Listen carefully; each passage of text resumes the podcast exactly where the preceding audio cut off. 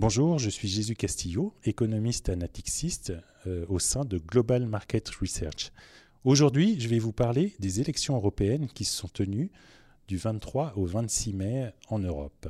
Au-delà du résultat de ces élections, euh, quelles conséquences peut-on attendre sur la gouvernance des principales institutions européennes? Alors tout d'abord, quelles sont les surprises euh, qui ont eu lieu au cours de ces élections? La principale surprise euh, qu'on a eue au cours de ces élections européennes, c'est que la vague populiste que nous annonçaient les sondages n'a finalement pas eu lieu. On avait dans l'ancien Parlement européen euh, en 2014, élu en 2014, 205 députés euh, qui étaient issus des groupes dits populistes, aussi bien de droite que de gauche. Maintenant, ils sont 210, c'est-à-dire 5 de plus. Mais ce qui est intéressant à regarder également, c'est que après le Brexit, une fois que les députés européens issus du Royaume-Uni quitteront le Parlement européen, ça va affaiblir ce groupe populiste parce que une grande une part importante des élus britanniques euh, vont s'inscrire dans ces groupes populistes. Il y a 33 élus euh, britanniques euh, qui font partie des groupes populistes au sein du Parlement européen. Donc avec leur départ, c'est euh, le poids de ces groupes-là qui va diminuer. Le deuxième point important qu'on peut retenir de ces élections européennes, c'est la fin de la majorité historique des deux grands groupes traditionnels du parti du Parlement européen, c'est-à-dire d'un côté le Parti populaire européen et de l'autre le groupe des socialistes et démocrates européens. Euh, alors pourquoi on a cette perte de poids de ces deux grands groupes historiques? D'une part, parce qu'on voit la montée des partis verts en Europe, avec un groupe des verts qui prend du poids au sein de ce Parlement européen.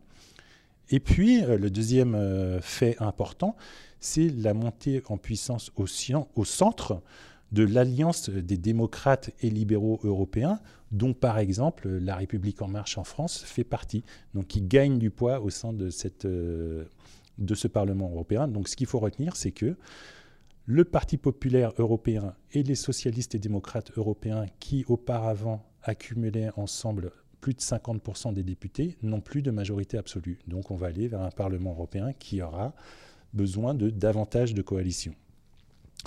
Une fois qu'on a posé ce panorama euh, au sein du Parlement, euh, à quoi doit-on s'intéresser désormais?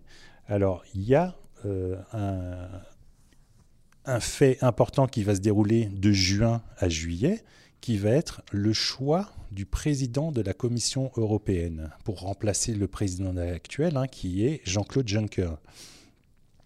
Ce qui fait que euh, avec la perte de pouvoir euh, au sein du Parlement des deux groupes traditionnels euh, dont on vient juste de parler, hein, le, Parti populaire européen et les socialistes et démocrates européens, cette élection va être moins évidente que par le passé. Le principal candidat aujourd'hui, le favori, qui est issu de la liste des Spitzenkandidaten, donc c'est une liste de candidats qui a été présentée par chacun des groupes au Parlement européen. Euh, donc c'est une liste qui est arrêtée. Donc le principal favori aujourd'hui, c'est euh, M. Manfred Weber, qui est un Allemand, qui fait partie du groupe des partis populaires européens et qui est issu de la CSU en Allemagne.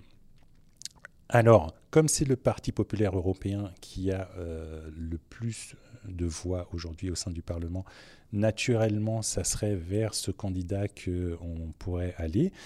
Mais euh, la montée des Verts et euh, des partis du centre avec l'Alliance des démocrates et des libéraux européens pourrait euh, laisser également une chance au candidat Franz Timmermans du groupe donc, des socialistes et démocrates européens. Donc ça, c'est le troisième point dont on peut qu'on peut garder en tête, c'est que l'élection à la présidence de la Commission européenne va être moins évidente que par le passé. Et ça, ça va avoir une conséquence peut-être euh, moins présente euh, à l'esprit concernant le renouvellement du gouverneur euh, de la Banque centrale européenne. Généralement, selon une règle qui est non écrite dans les institutions européennes, les postes clés en Europe sont répartis entre les différents États membres euh, de, l'Union européenne. Donc si on a un Allemand à la tête de la Commission européenne, il est fort probable qu'on euh, ait un gouverneur issu d'un autre pays de l'Union européenne à la tête de la BCE pour remplacer Mario Draghi. Mario Draghi, l'actuel gouverneur, dont le mandat finit en octobre prochain. Donc, gardez en tête que si M. Weber est élu à la présidence de la Commission européenne, euh, cela fermerait pratiquement la porte à un autre Allemand à la tête de la BCE. Voilà un petit peu les principales euh, choses que l'on peut dire aujourd'hui sur les conséquences de ces élections sur les principales institutions européennes, d'un côté la Commission européenne, de l'autre la BCE. Euh, donc pas de vague populiste, la fin de la coalition historique Parti populaire européen, socialiste et démocrate européen comme euh, groupe alliance majoritaire, une élection du président de la Commission européenne qui est moins évidente que par le passé et qui aura probablement des conséquences sur l'élection du prochain gouverneur. Pour en savoir plus, n'hésitez pas à vous abonner à notre chaîne Natixis Corp sur la plateforme SoundCloud pour euh, retrouver toutes les analyses de nos experts.